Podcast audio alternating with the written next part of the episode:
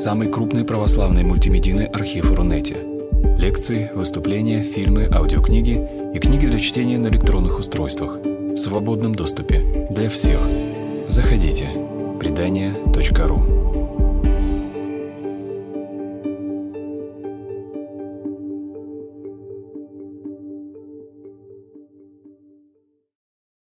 Сегодня у нас так много гостей, э, и их даже почти а, столько же по эту сторону зала, значит, сколько и по ту. Э, ну, не знаю, я как-то позвал вас, да, и очень стремился встречу организовать, потому что я вижу, что действительно много есть ценного опыта, к которому хочется прикоснуться, который хочется как-то узнать из э, первых уст. И, ну, прям как-то мне волнительно, и я чувствую большую ответственность за то, что ну, вы потратили время, пришли сюда. Спасибо вам большое. Хотелось, ну, как-то просто послушать вас и, может быть, у каждого узнать про его опыт, про то, э, как вы познакомились вот с этими общинами, в которых вы состоите, с которыми как-то проводите вместе свою жизнь. Что это за явление, зачем оно, что оно дает лично вам, что оно дает другим людям. А, может быть, если получится, рассказать о каком-то историческом контексте, в котором это существует, и почему вдруг вообще эта идея про общины стала так часто звучать. Вот какие-то такие довольно общие вопросы. А, надеюсь, что нам получится поговорить. Спасибо. Хорошо. Ну, э, я могу вот как раз, скажем так, с этой исторической части, может быть, начнем. Э, вот как раз вот Матвей только что говорит, почему так получается, что вдруг появились эти общины, а вот мне кажется, что это как раз не вдруг, потому что на самом деле во всей истории церкви всегда были и бывали вот такие опыты, что по мере того, как церковь растет, э, организуется и так далее, появляются какие-то канонические структуры, как, не знаю, приход, епархия и так далее. Это сама структура всей церкви. Но также всегда э, были какие-то спонтанные общины.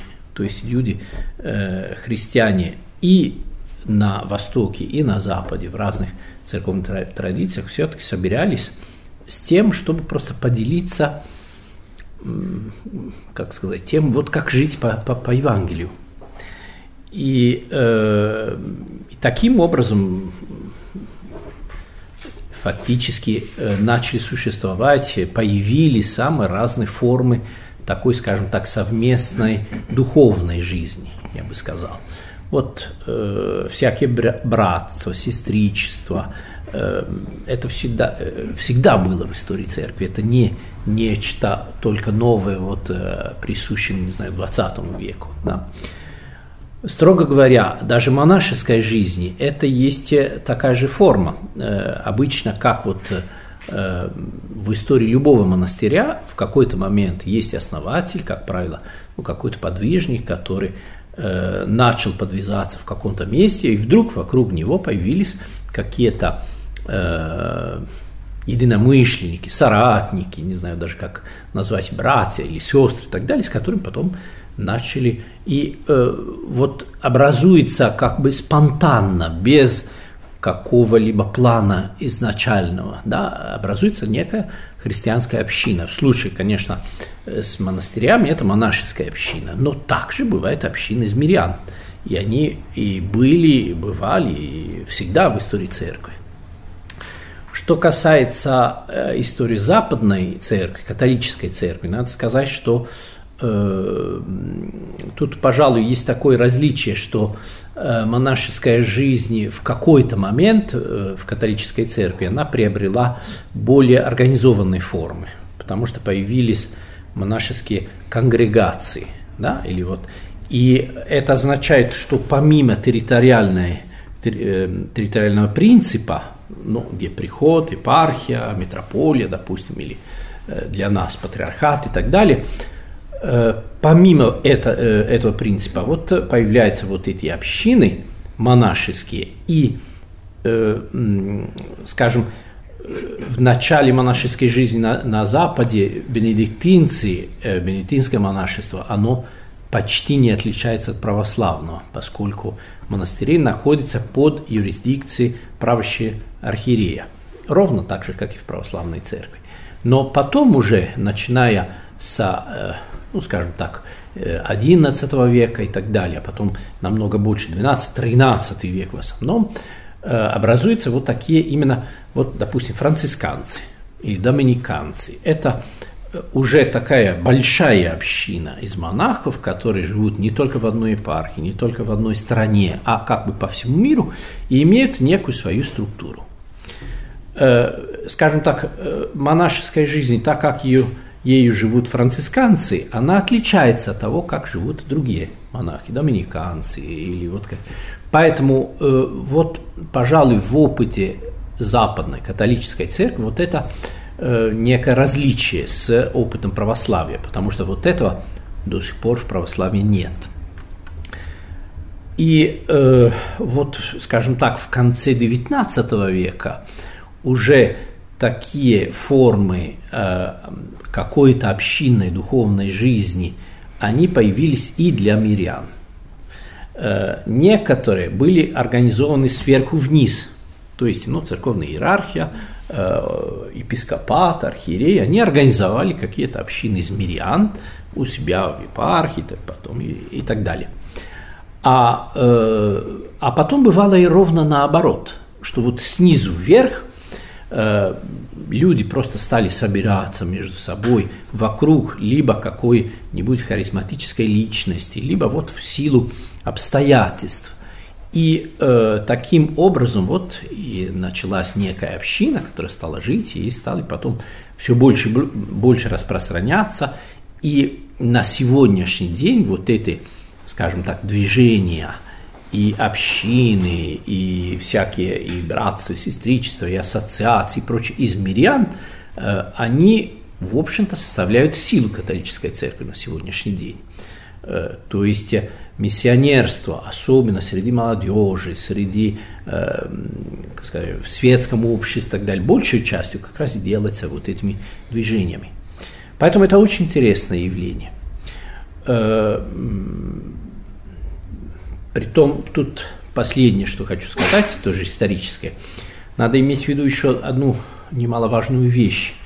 Вот в конце XIX века в католической церкви был э, собор, Первый Ватиканский собор, крайне консервативный собор, такой, скажем, об, оборонительного характера. Ну, когда церковь чувствовала, что вот надо защищаться. Это последний из таких соборов начиная с Триденского собора, после реформации, католическая церковь очень часто чувствовала, что она должна защищаться от ереси, от э, секуляризма, от, кстати, от модернизма, то есть от и э, первый Ватиканский собор имел вот такой очень э, ну такую направленность, я бы сказал, когда церковь запрещал, запрещал, запрещал. Вот разные запреты, разные суждения, вот какие, в том числе экуменизмы, в том числе э, вот и вот главным образом модернизм. Это конец XIX века.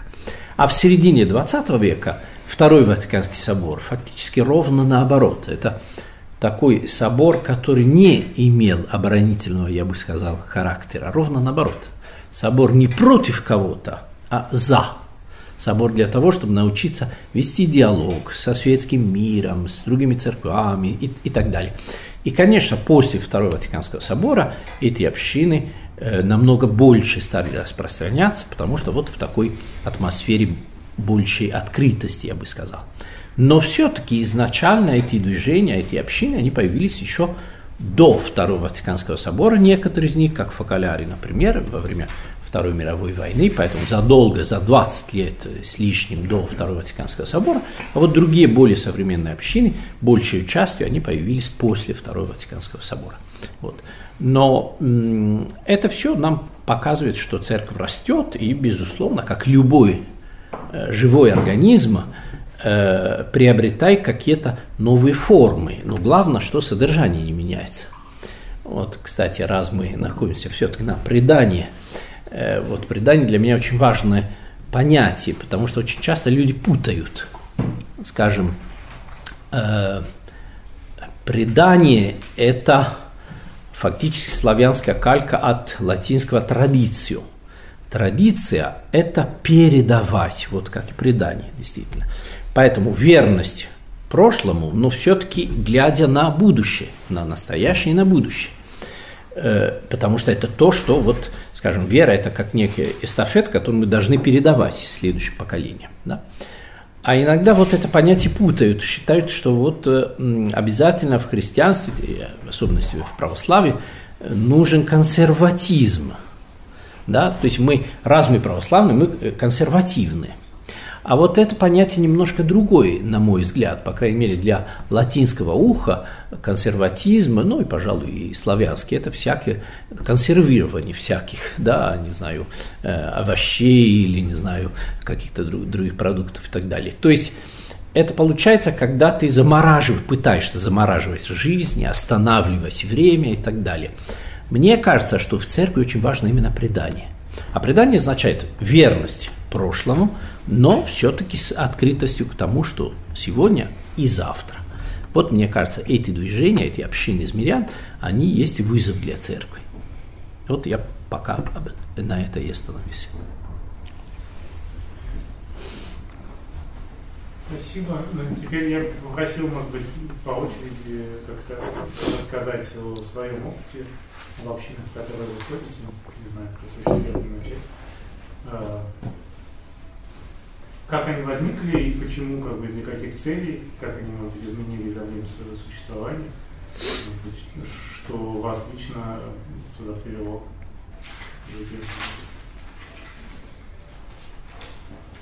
Давайте по старшинству. По-моему, ФКР самый старший. А, то есть я самый молодой, и мне надо продолжить. Вы начались раньше. А, хорошо, хорошо. А, ну да, меня зовут Сергей, Сергей Ярцев. Я много лет участвую в жизни движения, общины, в той мере, в которой это возможно. А началось для меня все в начале 90-х. Э, контекст моего личного знакомства с, э, с этой общиной совпал с э, целым открытием, открытием жизни, жизни в Боге, жизни в церкви. Меня в тот момент мои друзья пригласили в один приход на катехизацию, и кто-то мне даже помог ее пройти когда-то. Это было очень интересное время, до сих пор вспоминаю с большой радостью. Всегда приятно вновь встретиться. Так вот, хочу сказать, что ну, это был а, примерно середина 90-х годов. Для меня это было целое открытие, открытие жизни Бога, открытие существования Бога, жизни в церкви. А, и лично для меня встреча с Богом совпала как встреча с фокалярами. Несмотря на это странное название, которое связано именно с итальянским языком, с итальянским происхождением, как самой общины. Э, э, для меня больше это означает э, ну, конкретную практику. Хочу рассказать о ней в самом начале. Когда меня впервые пригласили в этот приход, потом где-то с друзьями пообщаться, я сделал для себя маленькое открытие, что эти люди э, конкретно из этого движения предлагают одну небольшую практику. Выбирая из Евангелия или из Писания небольшую фразу, стараться применить ее на практике в течение одного месяца. Это было для меня самое большое открытие на самом деле, потому что когда я вернулся домой после первого рассказа, ну, рассказывают что-то замечательно, молодежь, вернулся в общагу, мне помнились какие-то фразы об этом, какие-то мысли о том, что надо действительно позаботиться о том, кто рядом с тобой, надо попробовать сделать что-то самому. И я попробовал.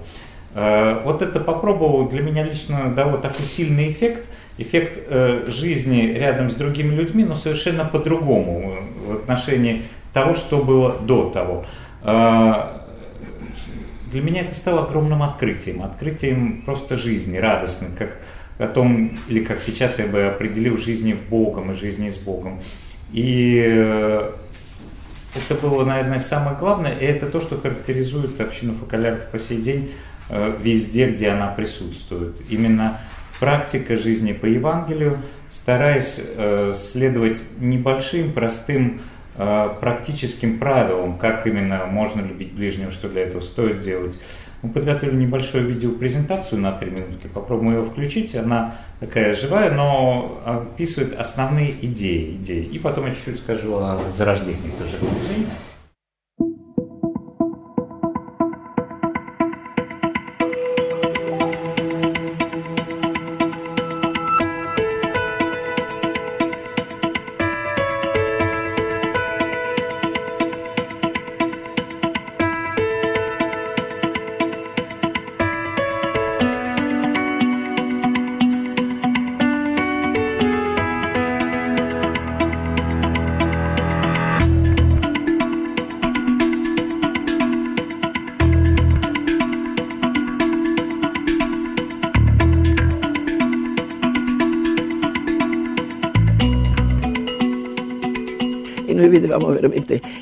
nostri piccoli ideali che avevamo eh, andavano in fumo. Per esempio, appunto, io volevo e una mia compagna voleva rifarsi la sua bella casa, eccetera, è crollata, un'altra voleva sposarsi, ma il fidanzato non è tornato dal fronte. Quindi siamo state messe proprio di fronte alla, al tutto crolla, la, che tutto è vanità delle vanità, come dice la Bibbia.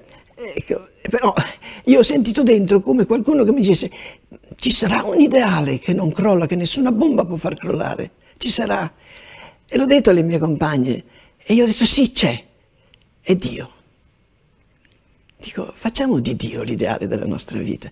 Dio che in quel momento lì, in un momento di guerra, che era frutto dell'odio, che era frutto del...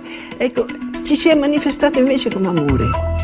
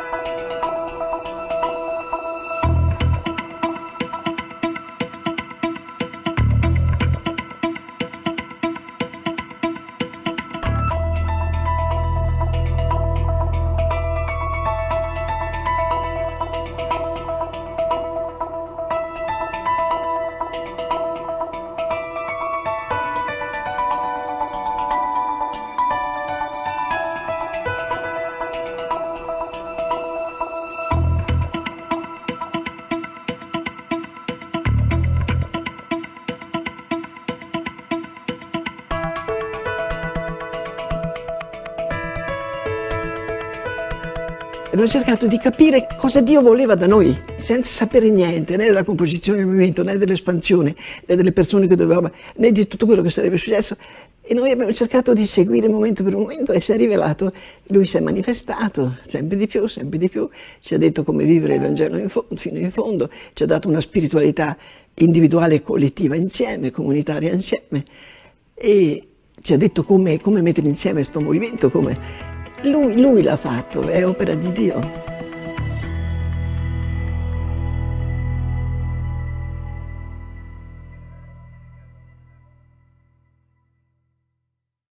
Я чуть-чуть подчеркну, что зарождается действительно движение или первая община во время Второй мировой войны под бомбами из первых участниц, потом участников – которые хотят именно применять на практике евангельские принципы любви очень конкретно, просто помогая кому-то убегать от бомб, кому-то прятаться в бомбоубежище, кому-то принести дрова, просто помогая людям вокруг и делая для себя несколько очень важных открытий, именно же евангельских фраз. Одно из, э, может быть, простых пониманий было, заключалось в том, что давайте и дано будет вам. Стараясь применять на практике в моменты, когда у вас есть очень мало, просто старались отдать. Понимали, что постоянно появляется что-то, что можно еще давать другим.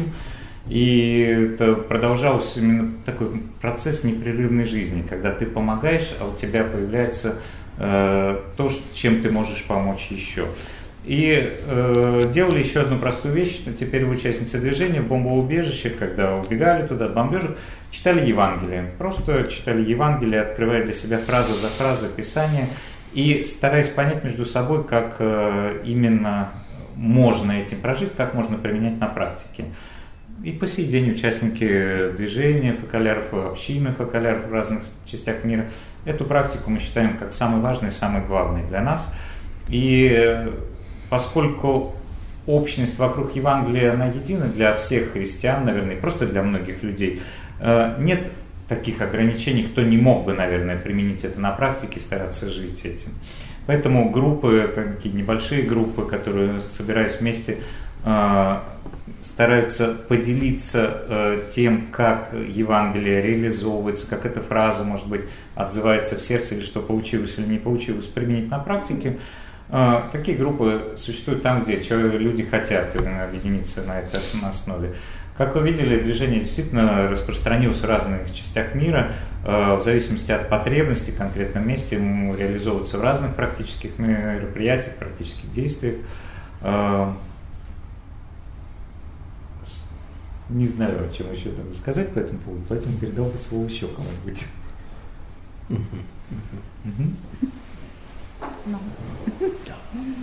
А. Ну, мы родились в 73 году, а вы в каком? В 71 А, вы, вы раньше, да. А, да, извините, про Покалев не сказал, 43-го года Покалев. Так что по хронологии... По хронологии. По старшинству. По старшинству. Хорошо. 48 лет и 3 дня. Да, 12 апреля. А, Начинай про историю. Начнем про историю. А включишь, Сереж? Ты и представься, наверное, тебя зовут. А. Э, меня зовут Ольга Гуревич. Громче. Меня зовут Ольга Гуревич. Э, а тебя как зовут? Миша Завалов. Э, и мы за общину веры и свет. Точно а, общины веры и света, они родились, э, они родились 48 лет назад, 12 апреля 1971 года, но этому предшествовала некоторая история, которую мы хотим вам рассказать. Там будет играть музыка, но я ее постараюсь перекрыть своим мощным голосом. Да, музыка. А, идет куда-то? Да. А, была в Париже такая семья, Э, папа Жерар, мама Камиля, у них было двое детей, они были довольно глубоко отсталые дети, на колясках, э, не говорящие и порой покрикивающие. это. Да? А почему он на меня опережает? Не скажи, на паузе стоим, да. Вот. И однажды они решили записаться в паломничество своей епархии, в паломничество в Лурд, потому что очень хотели поехать э, в Лурд, помолиться, и мысли о чудотворном этом месте их как-то очень преследовало. И они поехали в Лурд. Но, к сожалению, э, не получилось там исцеления, а получилось еще больше рано, потому что... Э, и здесь поставь на паузу, пожалуйста. Э, потому что в Лурде им пришлось очень тяжело, их не пускали в гостинице, не пускали в общую столовую, говорили, что людям трудно смотреть на таких детей, когда они едят, их не пустили в купальне, говоря, что это очень трудно и таких детей нельзя пустить в купальне. И, в общем, более или менее каждый второй сказал им про то, что с такими детьми нужно сидеть дома и вообще нечего таскаться. А, и они вернулись обратно еще более раненые, чем выехали из дома. Вот, и вот они приехали, пошли на поезд, одинешеньки. А, в Париже они встретили человека по имени Марелин Матео, а, психолога, э, который тогда начинал заниматься именно семьями, с людьми с э, особенностями умственного развития и вообще с инвалидами. И э, она позвала их рассказать свою историю Жану Ванье, который э, за четыре года до этого основал э, в Тролли общину Ковчег. Они приехали в Тролли, э, и долго довольно Камила рассказывала эту историю, после чего э, Жан Ванье и Мария Ледмати почти хором сказали, нужно ехать в Лурд всем.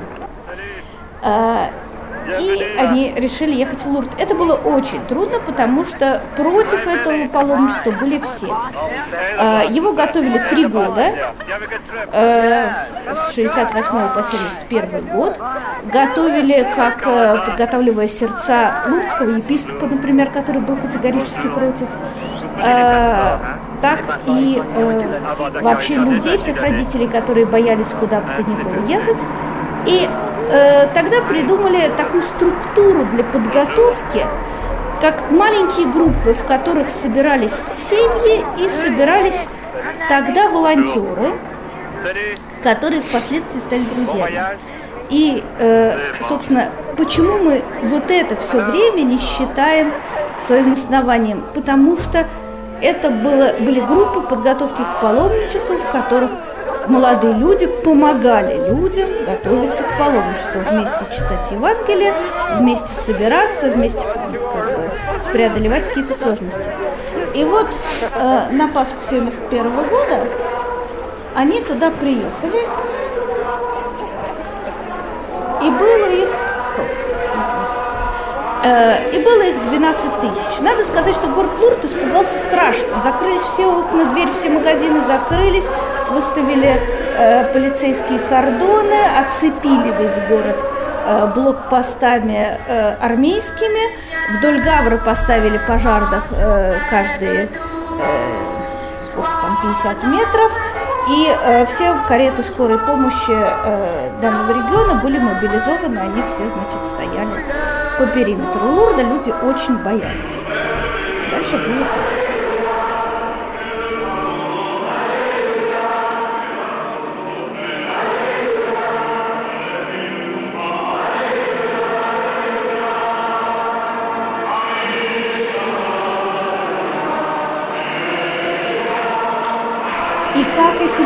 Люди приезжали. Для большинства из них это была э, первая поездка куда бы то ни было. Э, и они собрались, это был вечер э, Великого Четверга. Э, как вы знаете, католики до протяжении Великого Поста не имеют. Вот. А специально для этого паломничества был написан гимн паломничества, песни, которые должны были петь на Пасху.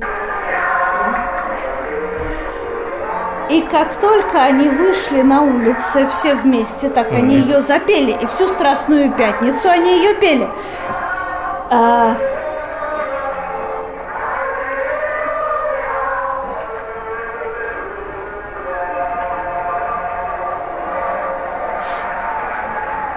И, э, и дальше они пели, не останавливаясь. В понедельник, который был после Пасхи, все должны были разъехаться. И э, Жан Ванье пригласил э, всех ответственных за эти маленькие подготовительные группы прийти ну, выпить по стакану вина, сказать до свидания. И тут один человек сказал, знаете, мы тут все поговорили, э, это вот, да, Жан Ванье, и поняли, что мы вообще совершенно не собираемся расходиться. И так родилась «Вера и свет». И это про историю.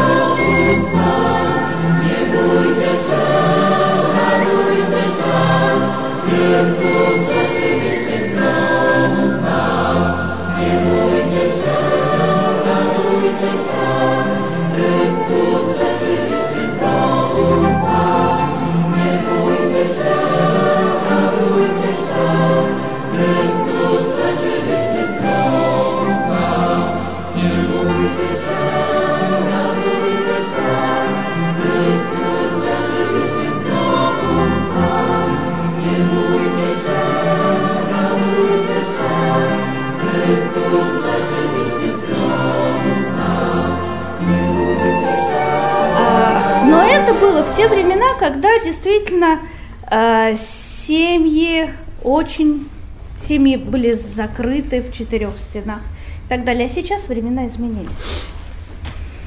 А, и вопрос в том, на самом деле, зачем нужна община сейчас и что составляет э, жизнь и смысл общины сейчас.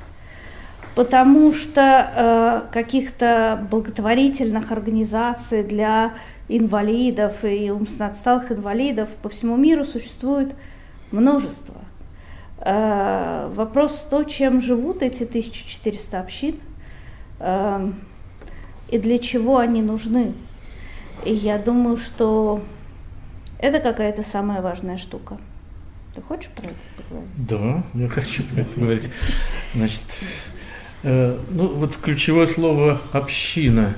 У нас бывает так, что на встречу приходят два, только лишь два особых человека и 28 не особых. Это ужасно с точки зрения, что мы встречаемся в холостую, но в основном люди этого не замечают, потому что это община для всех, не только для особых слабых людей, она важна для родителей и для нас. Так что на вопрос, зачем мы туда ходим, тоже стало как бы стилем жизни, э, привычкой. Начинают все как-то по-глупому, когда собираются люди и спрашивают, ну как ты попал? Ну как-то по дурости. Попросили что-нибудь там привезти, помочь. Вот меня попросил Жан Ванье быть ответственным всей Руси, даже всего Советского Союза, но это было две группки. Вот. А остаются потом, когда понимают, что это э, не я благородный служу бедным людям, а это нужно мне. И вот это самое прекрасное, самое важное. Потому что с точки зрения это не самые тяжелые люди, это не люди из интернатов, например, где кошмар, а люди, живущие в семьях. И э, ну, не так много мы охватываем людей, вот. То есть э, с точки зрения эффективности это не слишком э, нечем гордиться. И в есть чем гордиться, потому что в этом и есть, собственно говоря, самая большая э, какая-то наша, э, не знаю, радость и наш смысл, потому что наш мир, он все время стремится к эффективности, да. и наш мир все время стремится к тому, чтобы что-то достичь и стать совершенным и стать лучше всех.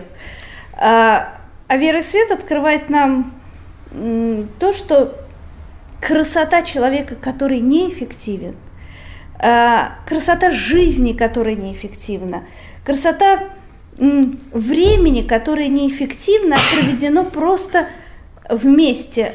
Оно так ценно, что ты становишься ценен сам в своих глазах. Э, и это и это супер важно для друзей и для родителей, так же как это, это одинаково важно для всех, я бы сказала. Потому что если ты открываешь для себя красоту очень слабого человека, то ты можешь открыть для себя красоту себя в своей слабости. Ну и, собственно, первый свет, она про это. Ну вот люди, которые часто приходят и говорят, что, что я хочу помогать, я хочу что-то делать, такие люди не остаются или меняются, когда mm-hmm. они могут просто ничего не делать, а просто быть. Или мы часто объясняем, ну что вы делаете? Мы дружим, пьем чай. Да-да, это очень хорошо, но что вы делаете? Мы еще молимся. Да, но что вы делаете? Мы ничего не делаем. Ну, не потому, что мы думаем, что у этих людей, у этих людей много проблем, где нужны педагоги, врачи и так далее, но мы просто есть. И для меня это такие настолько важные вещи, которые я никогда бы не понял в другом месте. Про церковь, про Евангелие, про любовь, про психологию, про жизнь. Ну, в общем, я с, с, с тинейджерс в каких-то группах чтения Писания, отец Александр Мень посылал, вот. но они совсем другие, они более однородные. Скажем, это молодые люди с высшим образованием, как правило, э, один круг – в вере и свете оказался ну, в каком-то другом мире. Ладно, особые люди, с ними интересно, они такие, их легко любить, но их родители, ха, они постарше нас, они менее образованные, они, э, они победнее, ну, как в среднем, если. И по, по естеству такие люди, с которыми я бы сказал, о чем с ними говорить, вообще это неинтересные люди. И постарался бы бежать. Но потом я понял, что такая разнородная община, хотя сложнее для начала, гораздо богаче, чем группа там студентов, э, которые говорят на одном языке и люди одного круга. Это вот невероятное открытие, что людей можно принимать. По естеству я человек, который очень легко презирает людей. Вот я его зачеркнул, и он мне не нужен, не интересен, я сажусь с ним подальше, я с ним не общаюсь и так далее. И вот община реально научила, потому что ты понимаешь, что так жить невозможно. И ты понимаешь, что это, ну, может быть, словом грех, или что я отвергаю людей. Я говорю, нет, ты для меня никто, я тебя хочу убить, но психологически. Лучше бы ты не существовал. В общине ты понимаешь, что, э, во-первых, что это можно, что кажется, почти с каждым человеком, наверное, есть исключения, можно увидеть что он интересен, можно с ним общаться, и можно строить отношения, и как это прекрасно. Люди, которые ты думаешь, приходит на встречу, думаешь, господи, я надеюсь, в следующий раз он не придет. Через э, год, через пять лет, а иногда через три месяца ты реально э, понимаешь, как его не хватает, если он не приходит. И это чудо, которое совершается снова и снова и переносится в другие контексты, не только внутри общины. Но как бы я этого не открыл бы, я отвергал людей и не думал, что, что это как-то важно. Просто он мне не интересен. Вот и масса вещей, которые... А потом просто это очень весело. Но в смысле, когда нас спрашивают, мы говорим, что мы пьем чай и молимся, это последнее, потому что мне кажется, мы вышли из регламента. Да? Вот. Но если нас спрашивают, ну что же вы еще делаете, я говорю, еще мы валяем дурака. И это правда. И это большое счастье, потому что это дает нам возможность играть, радоваться и валять дурака вне зависимости от нашего возраста. Я пришла в общину, мне было 17. Mm-hmm. И мне казалось, я такая взрослая. И, ну, я была... Я, я осталась, потому что мне нравилось играть. А сейчас мне уже почти 45, и, и я по-прежнему это очень люблю. И теперь мне уже совершенно не стыдно.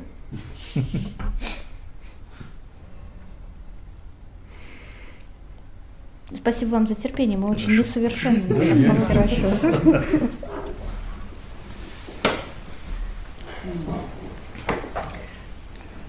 Наше знакомство, э, меня, меня зовут Надежда. Меня зовут Николай. Да. Мы, Мы члены общины Шамильнов э, уже 8 лет.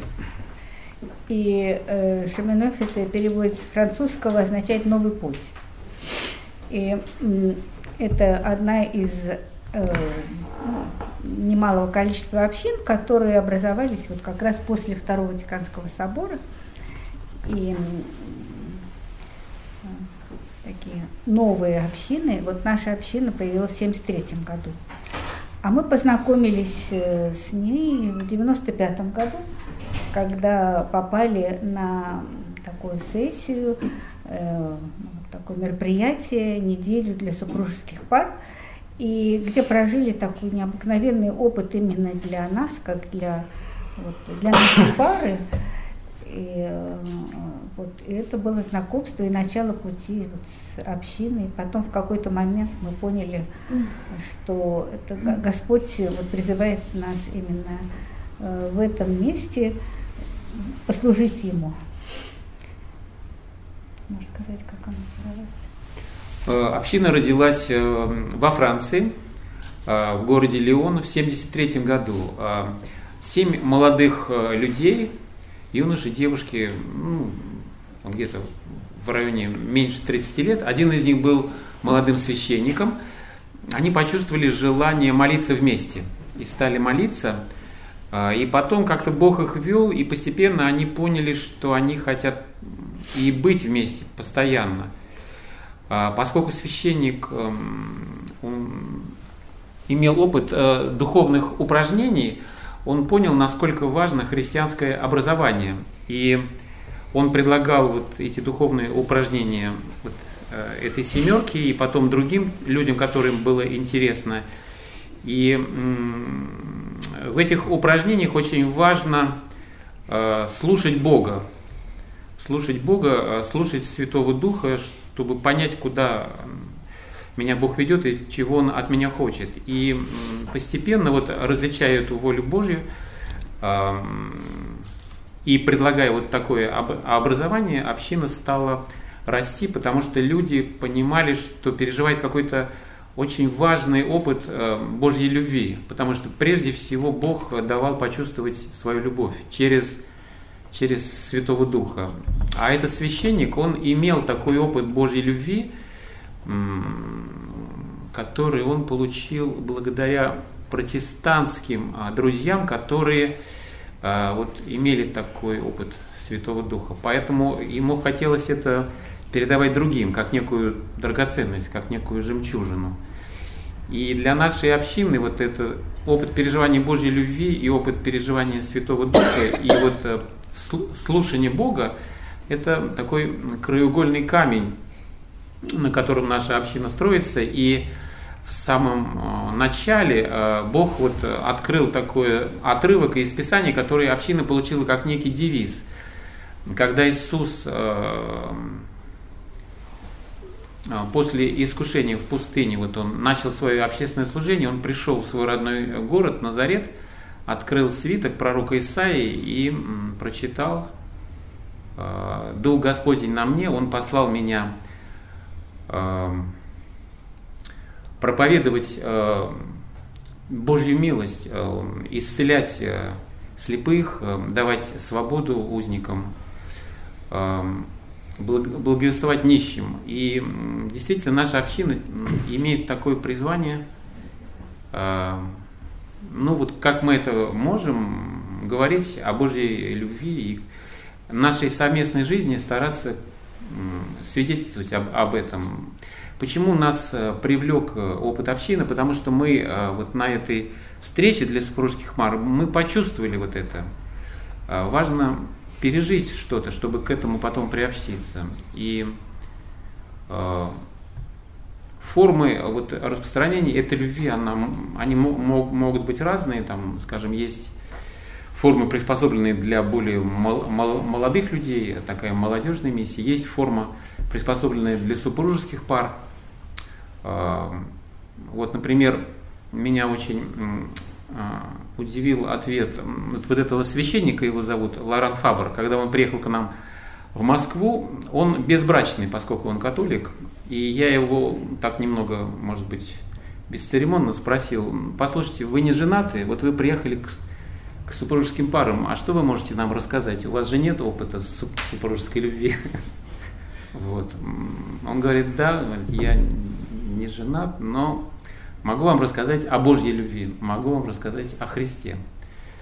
Вот. И действительно, наша община, в общем-то, старается черпать эту любовь э, в молитве, которая у нас, в общем-то, основа нашей жизни.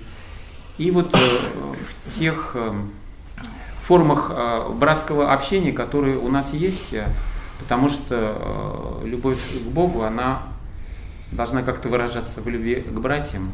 Мы тоже очень несовершенные люди и очень немощные. Вот. Я очень ценю опыт Жана Ванье. Наша община дружит э, с Жаном Ванье. И вот он э, э, говорил о том, что когда сталкиваешься вот с такими людьми очень особенными, то чувствуешь свою, как он говорил, сломленность, и может быть, что во мне тоже есть какое-то зло оно выходит из меня. И я, когда я соприкасаюсь э, с, с братом, ну или даже с женой, то нехорошее во мне, которое есть, оно дает о себе знать. И здесь э, можно над этим работать. Поэтому наша братская жизнь, она имеет формы совместного проживания в одном доме, или же, значит, в семьях мы живем в своих домах, но общаемся регулярно Э, для каких-то братских встреч, для молитвы, для миссии. И наша община, она не есть самоцель, наша община имеет целью именно единство. А, особое призвание нашей общины, как и общины фоколяров, это вот то, чтобы осуществилась молитва о единстве, которой Иисус молился перед смертью. да будут все едины, Отче, как Ты во мне, я в Тебе, э, да будут все едины, чтобы мир поверил, что Ты послал меня. Потому что если мы, христиане, разделены, то наше свидетельство, наше, а наши слова, они не имеют силы, поскольку мы не можем даже друг с другом а, любить друг друга. И поэтому мы переживаем вот э, то разделение, которое есть, как некий, как некий скандал, как некую катастрофу, которую нужно постараться исцелить. И мы начинаем с исцеления личности, чтобы человек сначала исцелился. У нас есть специальные программы даже исцеления для людей. Она называется Силоам. Силоам.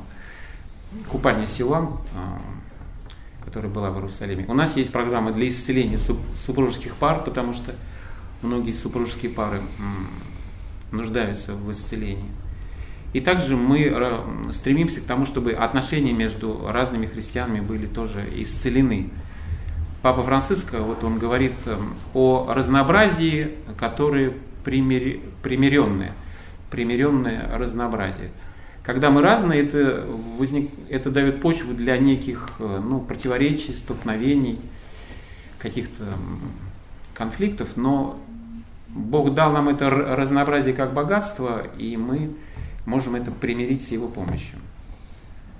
А, чтобы, это наша, чтобы наша разница не была препятствием для единства а, в духе, в союзе мира и в единой вере. А, что-то я забыл сказать. Я могу добавить, что вот это желание семи первых членов общины, которые вот, э, почувствовали вот это желание все-таки пережить какой-то опыт, который, наверное, пережили первые христиане, если читать Деяния апостолов. То есть вот быть ведомым Святым Духом и, и исполнять волю Божью.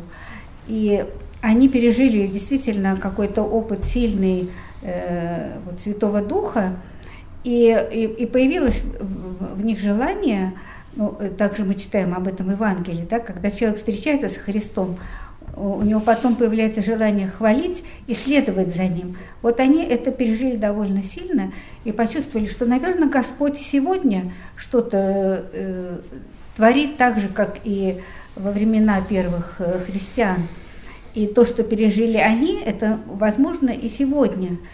И, э, в общем, такую отдали свою жизнь, но в некоторые Э, приключения, путешествия, и не зная, куда это приведет и, и что будет. И, и Господь привел, вот э, постепенно стали присоединяться э, семьи, которые тоже пережили что-то очень важное и тоже чувствовали желание сделать что-то, послужить для церкви и для Бога. И, и вместе, вместе мы все вот на служении для других вот на разных миссиях. И значит, в общении есть э, безбрачные священники, там, э, значит, безбрачные посвященные жизни и семьи.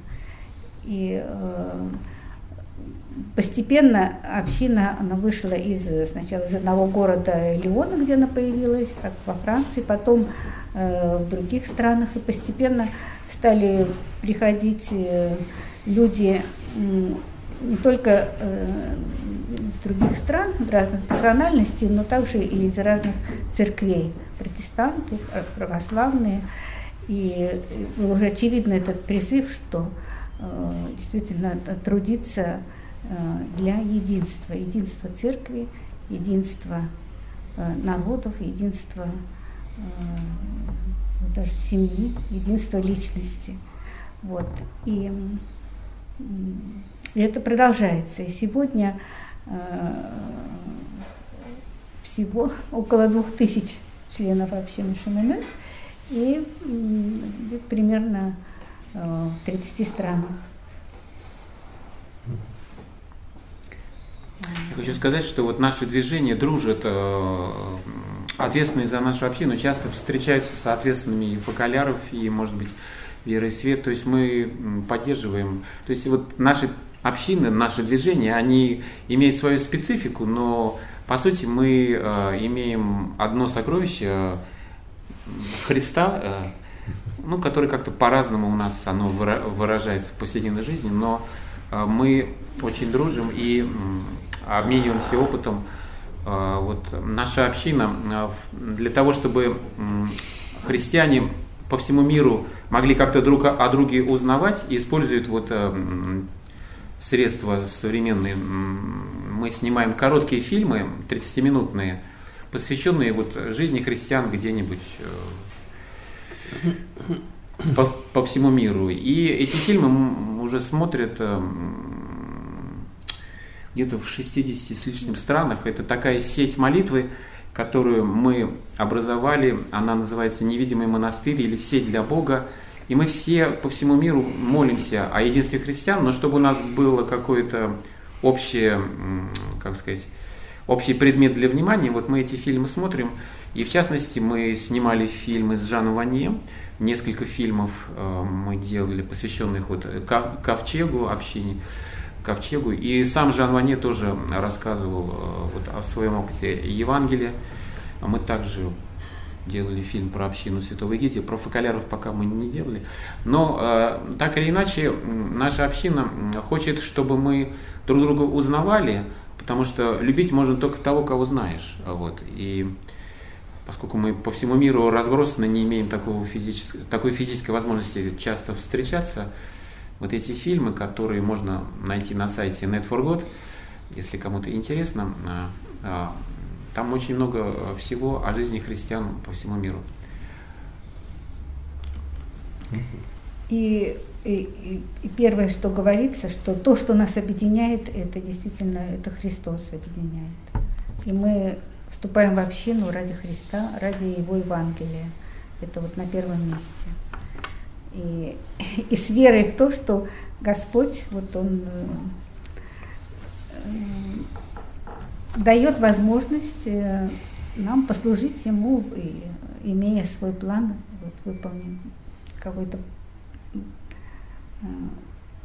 проект, план для нашего мира, и через него вот, исполнение мы э, можем улучшить немножко этот мир. Больше любви, больше единства и больше надежды.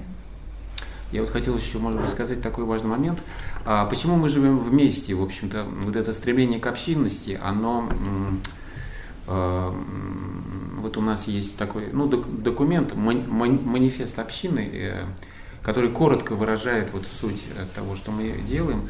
А мы говорим о том, что мы вступаем на смиренный повседневный э, путь совместной жизни, вот чтобы являть любовь Христову. И здесь очень такой э, важная мысль нашего основателя. Он выступал как-то перед э, родными, членами семей, э, те, которые приехали на наш праздник, это были родственники членов нашей общины. То есть, когда кто-то вступает в общину, это не, не обязательно, что его братья, родные, папа и мама имеют те же самые ценности. И вот члены этих семей собрались по нашему приглашению, и они, ну, как бы для нас были, они, они нас не знали, мы их не знали.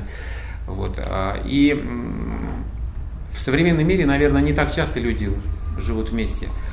И вот э, наш основатель, отец Лоран Фабр, он сказал следующее, что сейчас в мире люди хотят жить свободно. Есть стремление к свободе, в том смысле, что независимо. Вот, ну, как я хочу, так я и живу. И он говорит, Лоран, что это стремление к свободе, это, это прекрасно. И, собственно, наша община, она как раз, и вот эти духовные, в частности, упражнения, они направлены на то, чтобы люди были свободны. Потому что Иисус говорил, я пришел дать свободу узникам. Вот. И мы как раз к этому стремимся. Это хорошо. Но есть еще э, другое. Есть свобода любви. Он тут немножко так и, и играет словами. То есть свобода и независимость хорошо, но а, есть другой а, момент, когда любишь, а, то ты можешь свободно а, вступить на путь со, со, совместной жизни. Как, когда любишь, то многое меняется. И вот э, то решение вступить в общину, может быть, непонятное для родственников наших членов, оно продиктовано именно вот этой любовью, которая дает свободу. Вот, то есть мы фактически свою свободу э, ограничиваем, как, когда мы живем вместе. Э, и понятно, что это не всегда просто, и э, некоторые, может быть, даже со временем понимать, что это для них сложно. У нас есть такая возможность э, выйти из общины, потому что мы вступаем на три года. Каждые три года мы возобновляем членство в общине. Если человек понимает, что ему это сложно, он может э, ну, как-то переменить свой стиль жизни. Но вот это э, добровольное самоограничение своей свободы, оно связано с той любовью, которую человек переживает к Богу и к братьям.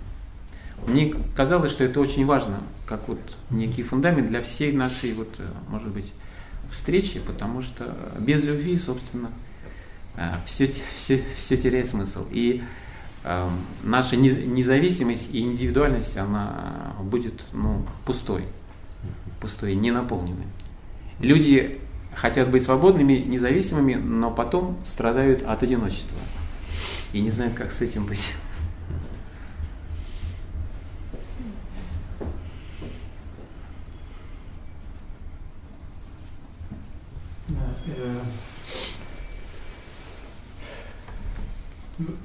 У меня есть несколько вопросов, приглашаю людей тоже их задавать. И сейчас в чате попрошу задавать вопросы. А, ну вот, пока я слушал, э, вот что для меня как-то осталось непонятным по поводу чего есть любопытство. А, Пашеминев, вот я услышал, что ну, вот, есть центральная, как бы, ну, богословская, знаю, как сказать, ну, центральная какая-то идея, да, вокруг которой объединена община. И есть некоторая практика, которая вокруг нее существует. Ну, вот э, программы, да, регулярные встречи, э, собственно, общинная жизнь. И через нее происходит как бы единство с общиной через эти практики. Э, мне стало любопытно, как это устроено, вот, в частности, в Вакалях, да, вот моя домашняя евангельская группа, с которой мы завтра утром встретимся – Э, в силу того, что мы встречаемся, читаем Писание и стараемся его применять. Становимся Димой Факаляром. Вот. И э, «Правилый свет» тоже, ну вот каждая конкретная группа, да, которая встречается, как она связана с большими группами, вот. что обеспечивает как бы это единство.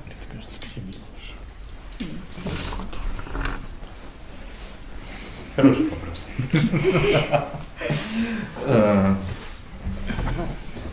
Да, конкретно в нашем движении, конечно, есть определенная связь, связующее звено, есть определенный даже центр, координирующий центр для жизни общины, поскольку э, лет этой жизни достаточно много, и общин много по всему миру, развивающихся, развивавшихся как, э, не помню, никто, наверное, из нас не сказал еще, но фактически, как отец Иоанн представлял, э, наша община рождается вокруг одного лидера, одного, одной конкретной личности. Ну, наверное, харизматически. Это вопрос не ко мне, я бы его больше, может быть, перерисовал кому-то другому, почему вокруг собираются люди. Но э, рождается вокруг женщины, Киара Любич, которая появлялась на этом видео, и появляется как первая группа, э, которая я которая живет, старается применять на практике Евангелия и помогать ближнему, помогать ближнему вокруг. И э, переживает целое открытие во время войны, э, как большое открытие встречи тоже, я бы сказал, с Богом, со светом, стараясь следовать за ним и делиться э, собственным духовным опытом, тем, что переживается в этот момент группа становится большой, потом э, в других городах появляется, соответственно, эти группки э, плодятся сами по себе, с одной стороны, с другой стороны, э, всегда находятся в общении между собой. Появляется такая вещь, как некий центр, центральность, то есть кто-то в какой-то момент решает, что хочет следовать за Богом более радикально, и образует первую общину людей, посвятивших себя Богу, которые, например, на, в нашей общине всегда участвуют и женатые, и неженатые люди. Можно определить как какой-то род современного монашества в миру, как выражение для э, людей, для мирян, которые, оставаясь в миру, стараются принести свою жизнь Богу, посвятить себя Богу определенным образом, но делают это вместе с другими, оставаясь посреди мира. Вот. Так вот, общение между всеми э, э, могу сказать, что происходит только благодаря одному координирующему центру. Скорее, он появился как центр из потребности, чтобы можно было общаться, поделиться жизнью друг с другом, а в дальнейшем и поделиться материальными благами, которые, может быть, где-то с одной, в одной стороне появляются, с другим можно, другие в них нуждаются, и э, развивается тоже таким образом. А, ну, с точки зрения структурности можно сказать много, но из каждого опыта в каждом конкретном месте рождается что-то свое. Соответственно, я бы этикетку в коляр ни на кого не наклеивал, кроме того, кто сам ее хочет на себя каким-то образом принять. Вот. А вопрос про харизматичность личности и почему вокруг таких личностей собирается, я бы адресовал отцу Ивану, но может быть сначала кто-то тоже скажет, ответить на вопрос Матвея. А, ну, мне видится в вопросе Матвея на самом деле два вопроса. Один про структуру, да, есть ли какая как вы связаны друг с другом. Это такой простой вопрос. А община веры и свет, э, они, в общем, как бы совершенно вроде как самостоятельные общины, э, но при этом для них очень важна э, принадлежность, не знаю, большой семье. А, потому что вообще э, в силу разной нашей специфики нам все очень важно друг другами. Такая зримая, чтобы была вещь, поэтому нам важно видеть э, друг друга. Вот. Э, и с течением времени, когда общины распространялись, по белому свету, потому что когда в 1971 году они решили не расходиться, Жан Ванье сказал, идите и делайте, что скажет вам Святой Дух. И все пошли и стали делать, кому что сказал Святой Дух. Например, э, первые школы для, э, первые коррекционные школы в Мексике появились таким образом. Да, но они, они стали коррекционными школами, а не общинами веры света. Э, и постепенно, по мере жизни и слушания Святого Духа, выросло, во-первых, у нас есть устав, во-вторых, у нас есть конституция.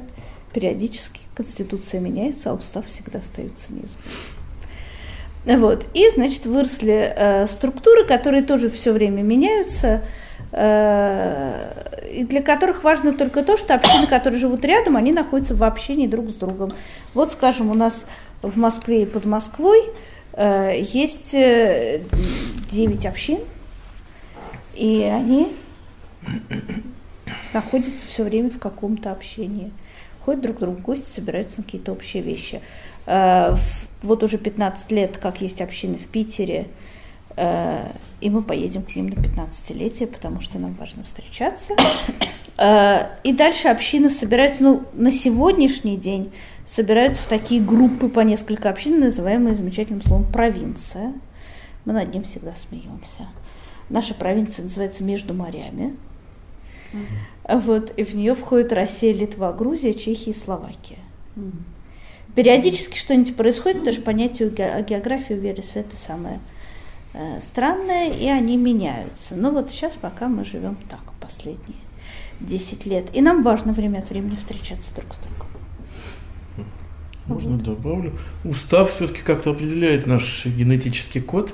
Например, в 90-х э, активные христиане, которые начали общины, хотели раздавать гумпомощь, и, конечно, есть было совсем нечего, люди с радостью это принимали, но я могу сказать, пожалуйста, вне общины это отдельное дело, это не должно быть э, верой и светом. Иначе бы, наверное, она быстро выродилась или стала бы чем-то еще. Или если в общину мы решим принимать людей с, скажем, с церебральным параличом, и будет очень много таких, но не осталось, наверное, она не будет называться верой и свет. Может, что-то прекрасное родится, но ну, устав помогает иногда.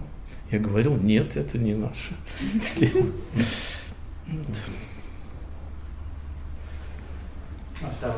А второй, на самом деле, э, был вопрос про,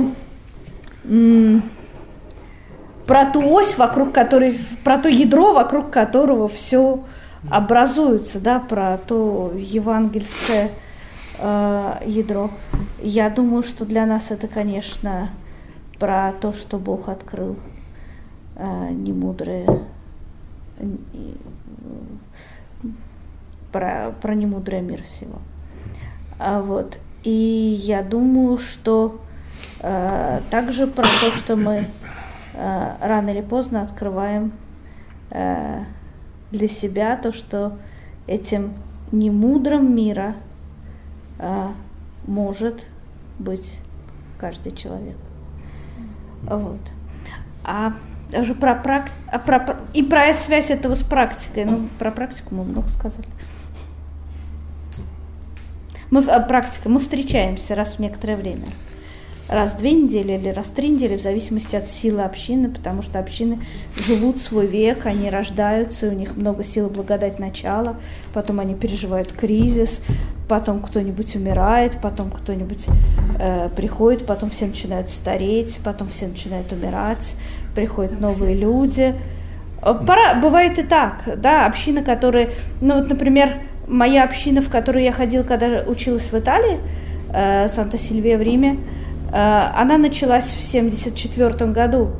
И понятно, что уже когда я туда ходила в 97-м, э, там были очень-очень пожилые семьи. И в какой-то момент перед ними встал выбор э, обновляться, звать много новых людей или, ну, как бы, прожить, вот, дожить свой жизненный цикл. Э, и конкретно эта община выбрала, что они хотят дожить вместе свой жизненный цикл, прожить свою старость своей старостью. А община, которая э, отпочковалась, когда их стало много, они умножились, вторая община Сан-Григорио, выбрала, наоборот, путь омоложения. Они приняли очень много новых э, молодых семей, у них родилось очень много детей, и она вот как бы выбрала такой путь, но как бы каждая община, она проживает свою жизнь. Вот, нашей общине исполнилось 10 лет, э, месяц, два месяца назад. И, и я чувствую, что та благодать начала, которая была в ней в начале, уступает место каким-то другим процессам, первым кризисам, еще чего-то. В Маконе, это райцентр, ближайший к ТЗ, есть одна община веры и свет, там 70-летний человек будет очень молодым. Они бы очень хотели молодежь, но уже когда все под 70, это не так легко. Но она, может, умрет.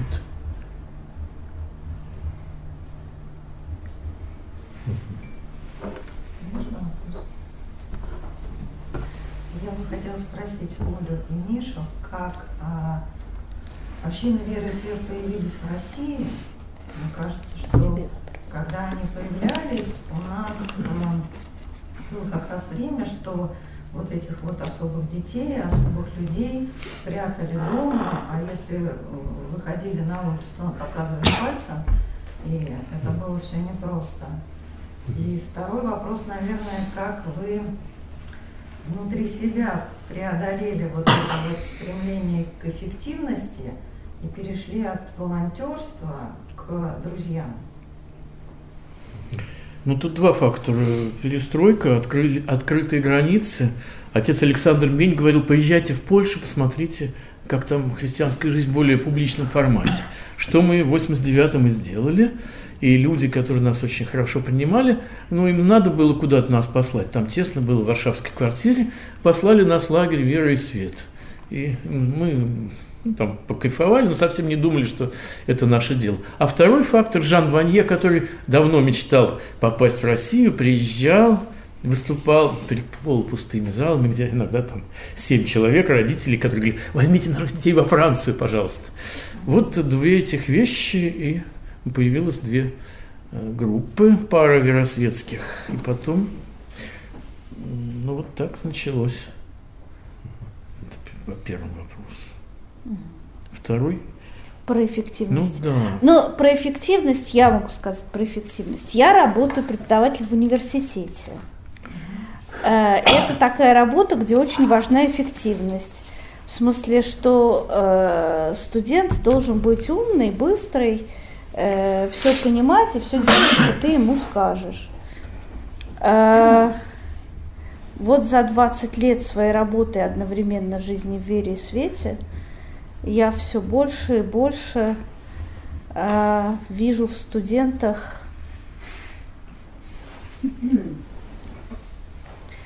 э, гиперактивных детей, дислексиков, э, очень усталых, э, очень замученных э, долгой. Э, я вижу в них разные другие вещи. Не то, что я не хочу больше, чтобы они выучили итальянский язык, я хочу, чтобы они выучили итальянский язык. Но это перестало быть моим критерием видения человека. И моя жизнь стала гораздо лучше. Я бы добавил, что особые люди помогают, им действительно нужен просто ты. Побудь со мной. Не нужно, чтобы я что-то делал, учил, э, читал лекции, говорил, какой я умный. Просто быть, и это учит быстро тоже. На протяжении пары лет я возила своего друга Баба на занятия. Не на веру света, на занятия, которые он ездил, просто я его возила раз в неделю. Он не, не говорит, э, и вообще не очень много умеет делать. Э, мы садились в машину, это была наша дорога, мы садились в машину, э, и полчаса ехали вместе. А, и вот эти полчаса там нажимали какие-то кнопочки на приборной доске, а, вынимали диск, вставляли диск, вставляли диск, вынимали диск. А, иногда смотрели там светофоры и еще что-то. Все, потом я его приводила, отводила, переодевали ботинки и обратно так же это было такое для меня ценное время, что вот уже два года как э, Боб живет в другом месте, и мы не ездим на занятия. И каждый четверг я, мое сердце сжимается от этого. Я скучаю по этому моменту. Это был момент счастья. Еще да, Большой Жан Вани говорит, что ну, про Алярш, у него такая же философия, ковчег и вера и свет, похоже, как ни странно, на созерцательные монастыри, где люди молчат, занимаются чепухой с точки зрения мира и ничего не делают. Вот как-то так. Я хотел, если можно, добавить про эффективность, вот просто по ассоциации. Это в связи с тем, что мы часто что-то делаем вместе. Ну, допустим, вот э, паре муж и жена вот затеяли ремонт. Да, вот, э, жена хочет такой цвет обоев, там муж такой. И вот э, какая здесь эффективность? Э, можно вот долго, можно очень долго это все обсуждать, и неизвестно, чем это кончится. То есть вот э, опыт общины для меня был э, тоже таким уроком, что важна не эффективность, когда мы что-то делаем вместе, а то, что мы вместе. Что при этом получится, ну, это как Бог даст. Вот. И часто это бывает достаточно непросто. То есть э, вот преодоление вот этой эффективности, вот действительно мы очень заточены на эффективность. Я помню, отец Георгий, э, покойный Чистяков, напоминаем, он говорил, что первое самоназвание церкви по-арамейски это было вместе, по-моему, вместе. То есть вот... Э, Община. А? Община. Ну да, вместе. Поэтому а быть вместе это непросто. Даже если мы и нормальные люди, но все равно договориться вот э, в каких-то практических мел мел мелочах бывает достаточно болезненно и, и сложно. Поэтому, а может быть, у вас это скорее созерцание, которое а для нас это скорее крест, вот, ну, или послушание. То есть вот здесь возникает вопрос э, уступить или подчиниться ради общего, чтобы быть вместе, чтобы не разорвать эту связь. Но эффективность часто бывает очень а, проблематичной. Ну и потом эффективно. Вот у нас вчера была встреча общины, ужасно неэффективная. А, на нее пришли новые семьи и много маленьких детей, и мы никак не могли собраться, и там было очень много шариков воздушных, а, папы радостно надули, но дети их, на них наступали и, и хлопали, а те, у кого плохо, ну, кому от этого бывает плохо, им от этого сразу становилось плохо. А, и нам было трудно собраться вместе, и трудно вместе что-то делать. э, и у нас не получилось то, что мы придумали, и то, что мы задумали, тоже не вышло, и была какая-то кутерьма. И казалось бы, это было очень неэффективное время, но, по-моему, оно было отличное. Но это как бы как сказать, в первую секунду, когда ты внутри находишься, то это очень трудно преодолеть. Ты думаешь, ой-ой-ой, вот так хорошо придумали, оно ничего не вышло, э, все плохо. Но потом ты отходишь на шаг, ты думаешь, это было хорошо. Как-то отказаться от желания контролировать. Это очень сложно, но совершенно... Особенно если ты отвечаешь за что-то, то ты должен, чтобы было хорошо получилось это. Ну вот э, важное умение сказать, может быть, ничего не получится. Я... Так как-то вот. Я еще хотел сказать, может быть, кому-то будет интересно, чтобы углубить это. Если кто-то действительно заинтересовался вот этим опытом общин, а Жан Ванье, вот э, по счастью, написал хорошую книжку, ну, у него есть много, но вот книжка «Община», а может быть, может быть, да. Э, а? Я могу рассказать. Да, может быть, Потому там... что Миша ее перевел. Потому что вышел ужаса... Да, был плохой перевод. Сейчас, наверное, перевод. Да. А да. сейчас будет хороший. Да, будет хороший, будет да. хороший. Но даже, но даже тот плохой перевод, он все равно позволяет, значит, да, уже в названии вместо Община – это место, где прощают и празднуют Там вместе. французская версия. Место прощения Да, и праздник. да. Потому что это была такая версия по-французски. Она так называлась. по-русски по-англи- так. А по-английски А по-английски называлась Community «Община и Grove. рост». Ну, вот Общинный так, рост. Да, да, да. Потому что Жан Ванин написал и по-английски, и, по, и Да, по, да. по-французски. Но я просто хочу сказать, что и, и можно просто почитать там очень а, глубоко, практично. И я лично, вот будучи членом другой общины, я очень много получил через эту книжку. И опять же, потому что мы э, черпаем опыт э, друг друга. По-моему, в общине фокаляров нет такого текста, вот, ну, да- довольно сжатого про общинную жизнь. Вот. А Жан Ване, он сумел это как-то сформулировать. И мне кажется, эта книжка, она используется даже а, вот в опыте Преображенского братства. У отца Георгия Кочеткова, по-моему, она была очень популярна. Даже когда ее а, по каким-то причинам, она была издана в Сибири, и тираж как-то не смог приехать в Москву, так даже ксерокопировали, представляете? Я вырос в советское время, когда были, был сам издат, ксер, ксерокопии делали, там покупали за, за большие деньги, ходили к, э, к ксероко- ксерокопировальному аппарату, вот, эм, чтобы все это... э, А потом это все исчезло, потому что все можно было на- напечатать. Так вот, впервые я хотел прочитать эту книжку Жана Ване, а мне сказали, нет, и- ну мы тебе можем дать ксерокопию. Вот, на- настолько это популярно, поэтому я думаю, даже...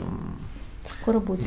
а, Ну да, я, я не говорю про перевод, но сама книжка, она пользуется спросом для тех, кто реально хочет жить вместе. То есть это такое подспорье. У меня несколько вопросов. Во-первых, я правильно понимаю, что вы все общины меж, межконфессиональные, ну, кроме?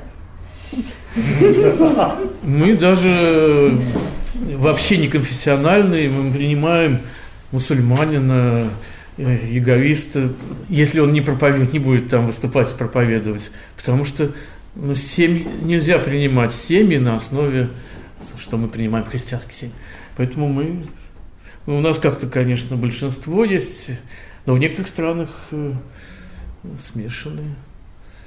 Скажем, это ковчег э, в Вифлееме есть, он только арабский, где вместе христиане и мусульмане. Да, в Индии. Жан не был коммунистом, он говорит, что он думал, что протестанты попадают в ад, но практика его заставила измениться. и приним- ну, невозможно. Ну, Он когда забирал из школы, он предусмотрительно не сказал, что протестанты попадают. Но он под- уже переменился. Все же ему 90 лет, это довольно длинный путь. Он еще жив? Да. Да. Просто я не знала, что вы придете сегодня, но мы сегодня утром Жан-Франсуа Терри очень э, э, искали нервно в интернете, а жив ли еще Жан Ванье. Жан-Франсуа Терри знает, кому можно позвонить и узнать. Слава Богу, жив. Да, он, слава богу, жив, но надо молиться, потому что он болеет. Эм, да, а у вас тоже Да, наша община, она э, принципиально межконфессиональная, потому что это наше самое большое стремление, единство, и, естественно, э, мы хотим это осуществлять на практике, вот, и поэтому у нас есть католики, протестанты, православные.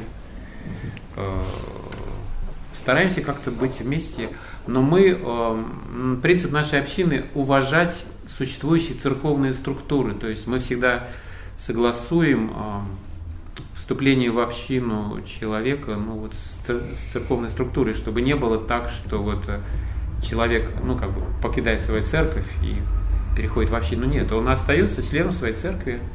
Мы это уважаем и даже считаем, что это принципиально что единство не, не будет так, что вот все станут католиками или все православными.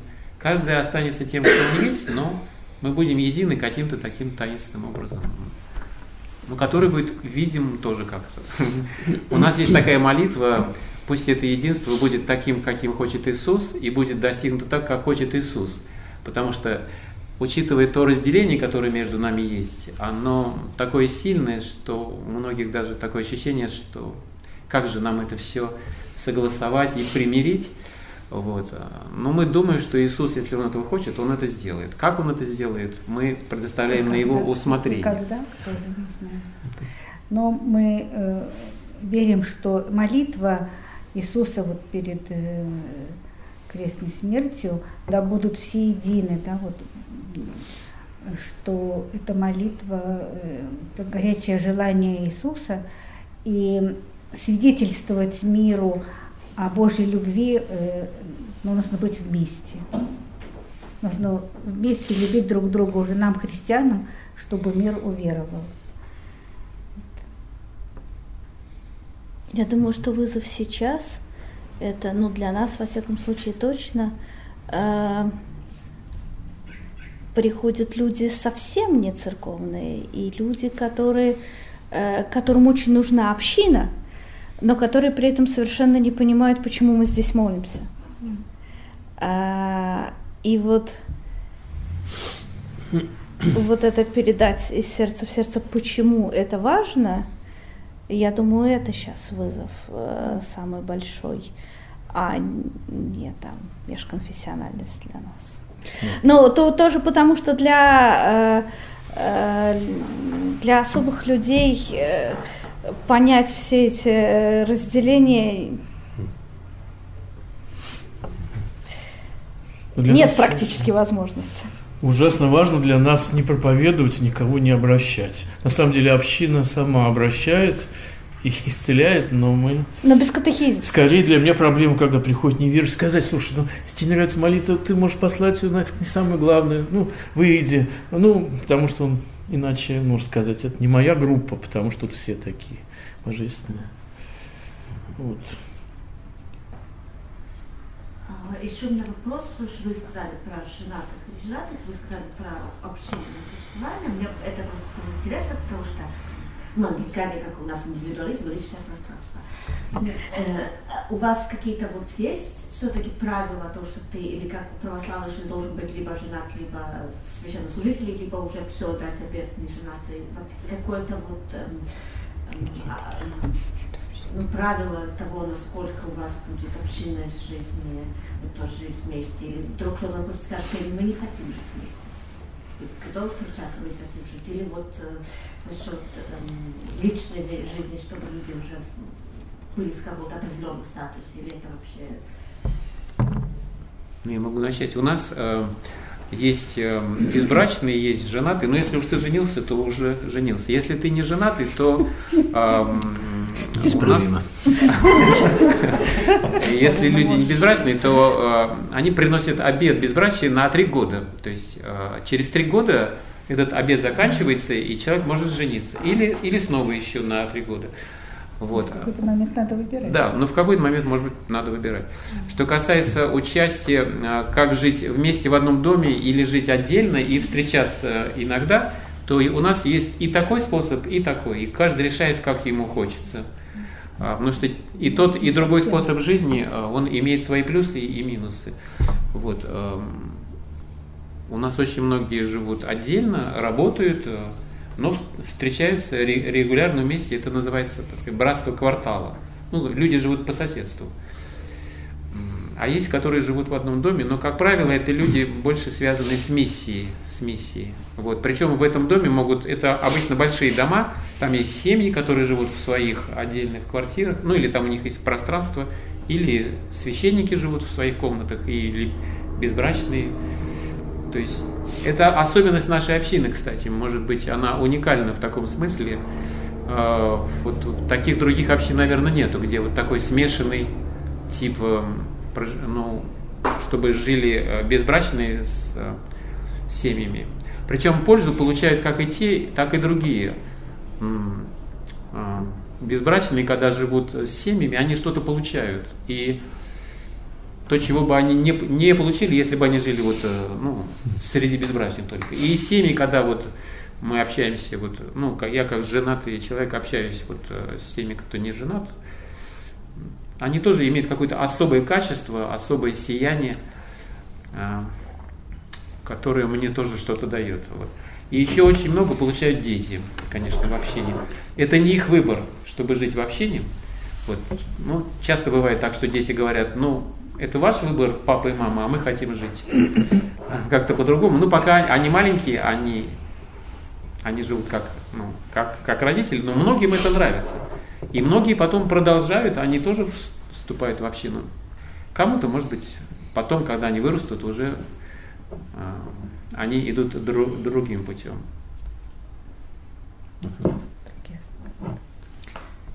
Не, не, не про нас вопрос. Нет. А можно ли мне задавать вопрос? Да?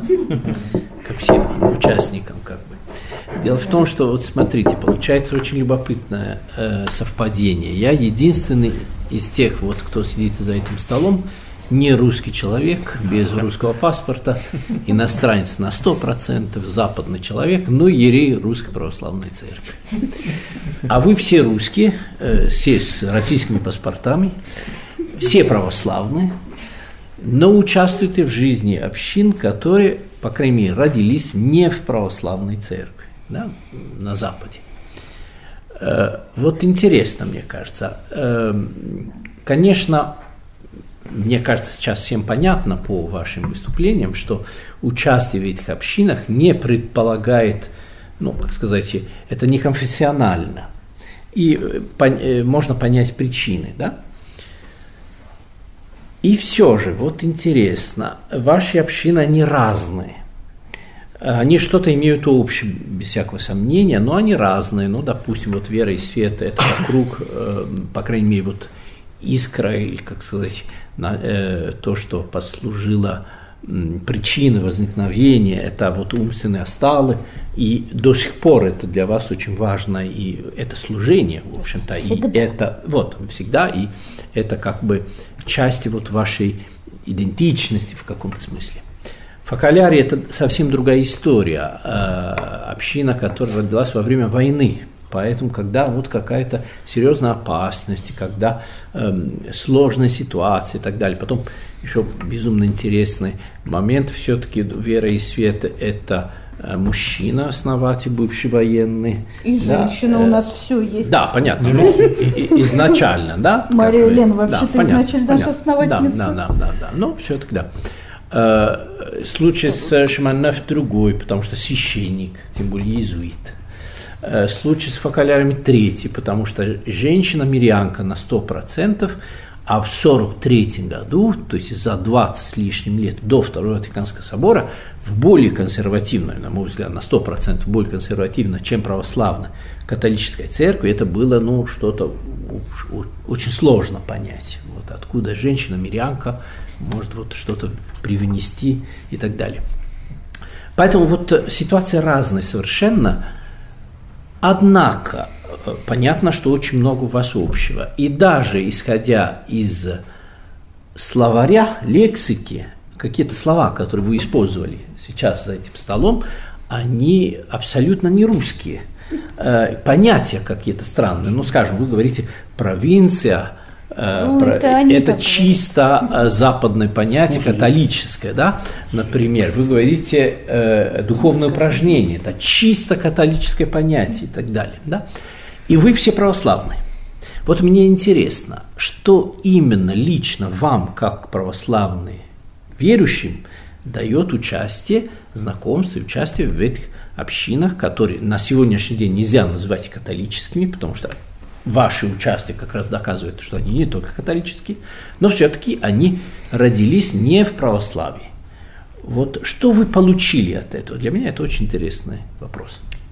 Но, честно говоря, я бы про веру и свет вообще не стала говорить, как о некоторой церковной общине. Мы mm-hmm. в свое время говорили с Жаном Ване про то, что вера и свет очень неудобной позиции находится для людей церковных, она слишком светская община, а для людей э, э, не церковных она слишком религиозная. Mm-hmm. и в этом есть большая ценность. Mm-hmm. Потому что она не внутри церковная вещь э, в ней какой-то, не знаю. У нас даже по Она уставу священник не может быть лидером общины. Причем Жан понимает, что у него очень важная роль, но другая.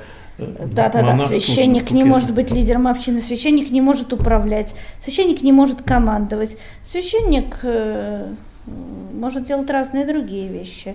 Э, помочь молодым, чтобы побриться или сопроводить его или куда надо, э, или литургии послуж, послужить, когда его попросят об этом. Я думаю, что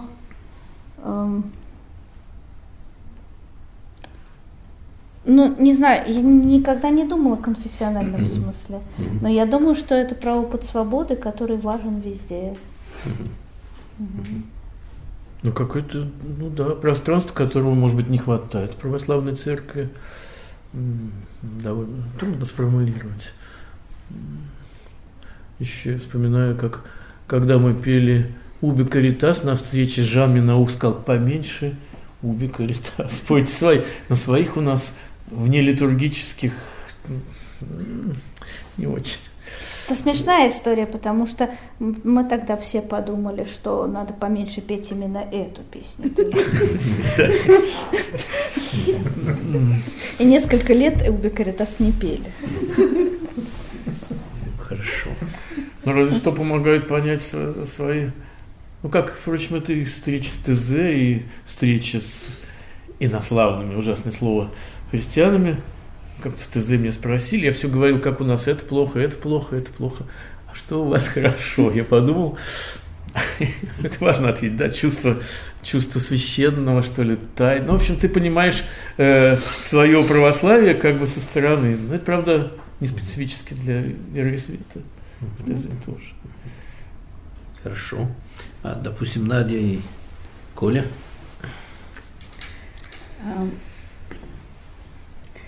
То, что важно для членов вот нашей общины, это действительно пережить какой-то личный опыт э, встречи с Богом.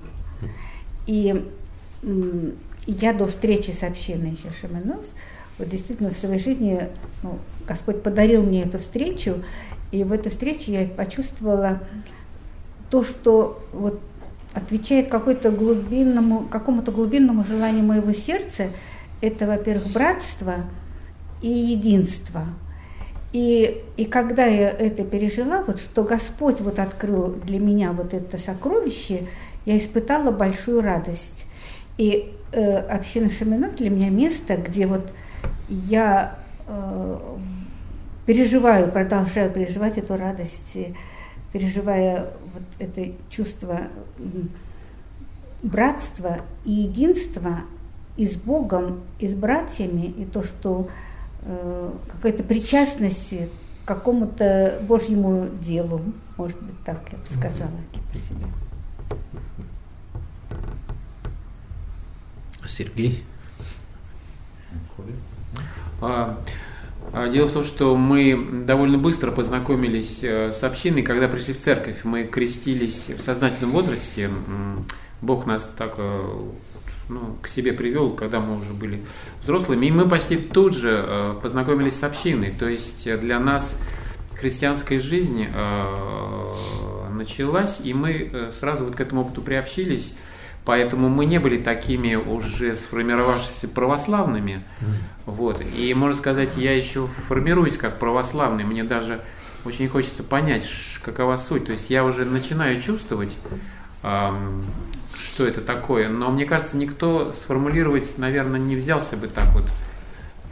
Один мой знакомый священник, когда, который меня крестил, не буду называть его имени, вот, когда его спросили, что такое православие, он сказал, а, он на радио выступал, и мы задали вопрос, что такое православие? Он говорит, жить по Евангелию. Ну, это православный священник.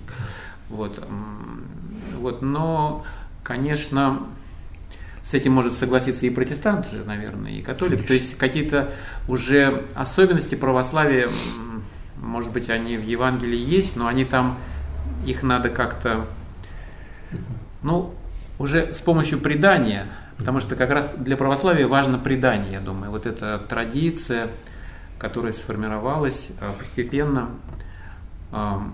Что, э, значит, я получил опыт братской любви от общины. Вот, ну, и именно такая действенная братская любовь. Я думаю, что во многом еще появление общин на Западе связано вот с католическим действием, потому что вот эта форма служения в миру, она, она в 20 веке э, это вот движение, например, Жака Леова, рабочие священники, или вот такая была Мадлен Дель Брейль, которая помогала людям на улице. То есть вот это э, форма, ну, можно сказать, социальной помощи, но здесь вот Михаил говорил, что это не, не социальная помощь, но каритативная. Вот и все это было в католической церкви. И когда ну, вот французская община приехала нам помочь в нашей супружеской жизни, для меня это было, конечно, ну, таким подарком, и все это было огромный дар, который я просто получил. Ну. А, поэтому вот э, я получил, наверное, вот именно такое активное служение в миру, потом достаточно трезвая, трезвую духовность с опорой на Евангелие все-таки, потому что мы учимся читать Евангелие очень внимательно и слушая, что Бог нас, нам говорит, Наверное, в православии это есть, э, но сейчас, наверное, благодаря, может быть, именно нашим братьям а, а, западным. И, конечно,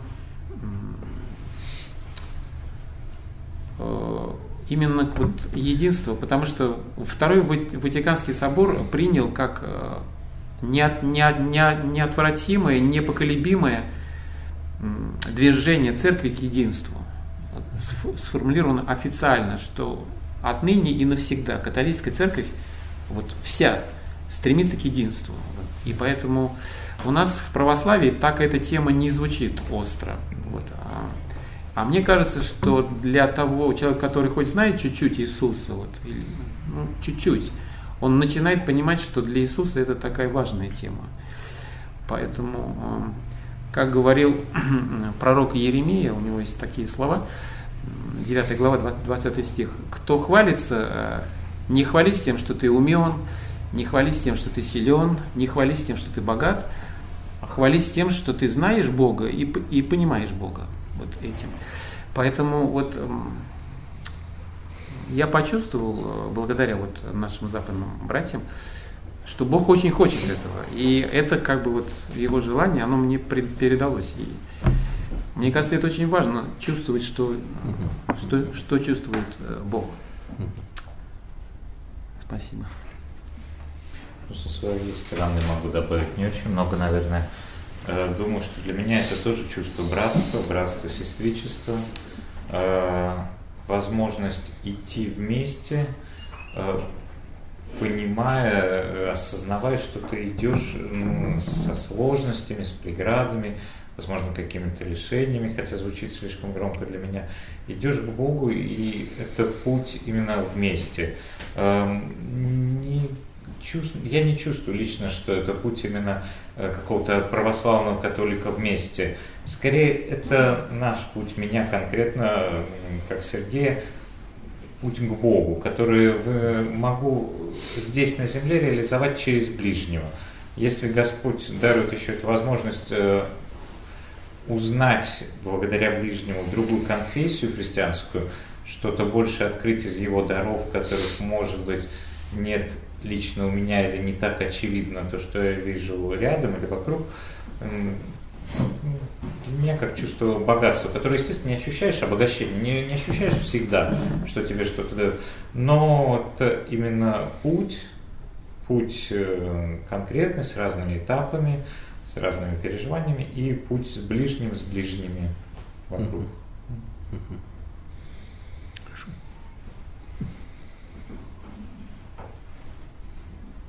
Еще можно вопрос?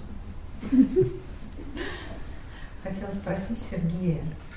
А, вот а, лет 10 назад, наверное, мне довелось а, встретиться с одним из братьев общины, и тогда его рассказ меня поразил меня по памяти, а, что вот а, братья приехали в Россию с желанием ну, как-то помочь, да, там все было совершенно непонятно, что делать.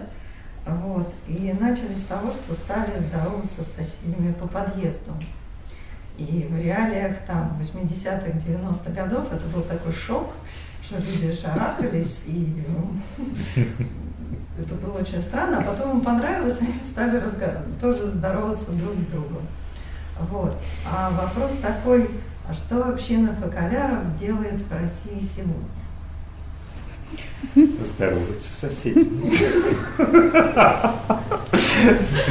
Но это такое очень конкретное простое выражение. Я, конечно, знаю всех соседей в подъезде, где живу. Ну, соседи, знаете, как с соседями, да, не всегда все легко. Но у кого-то кто-то еще на стене что-то нарисовал, у кого-то там еще что-то было. А, здороваться – это очень хороший пример. Первым сделать шаг навстречу к ближнему. Мне кажется, это одна из самых важных вещей, которую надо стараться первым делать. Любой, минимальный шаг, большой или маленький, какой бы он был. А, и дальше Господь уже действует сам.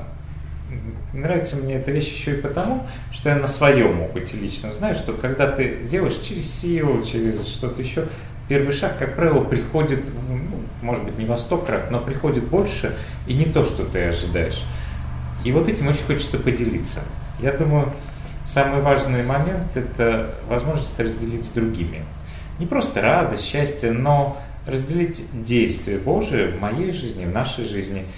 И если кому-то удается поделиться, приобщиться, но и тоже самому начать так действовать, это, мне кажется, самым важным моментом. Потому что если я не начну здороваться с соседом и его детьми, то его дети вряд ли начнут когда-то, ну не то чтобы со мной, но и своих детей не будут этому учить. Если мы не делаем это сами конкретно там, где мы, то дальше можем рассчитывать на других, можем, но ответственность на мне за тот шаг, который я сделаю сегодня. И повторюсь, мне кажется важным э, черпая силу, опять же, из Евангелия, из Писания, делиться с ближним тем, как у меня это получается или нет, и конкретно помогать другим тоже делать. И делать что-то конкретно. Э, начиная с самых-самых маленьких вещей. То есть, может быть, конечно, кто-то из нас полетит в космос когда-нибудь, может, мы что-то там реализуем, повесим. Я не очень рассчитываю на это. А вот то, что наш двор может стать чище, и соседи с соседями мы друг другу можем улыбаться более искренне, то да, я при этом могу честно сознаться, очень давно не ходил на собрание нашего двора с соседним двором, потому что обычно там искры летают, очень тяжело проживаю эти вещи. Но все равно можно что-то делать.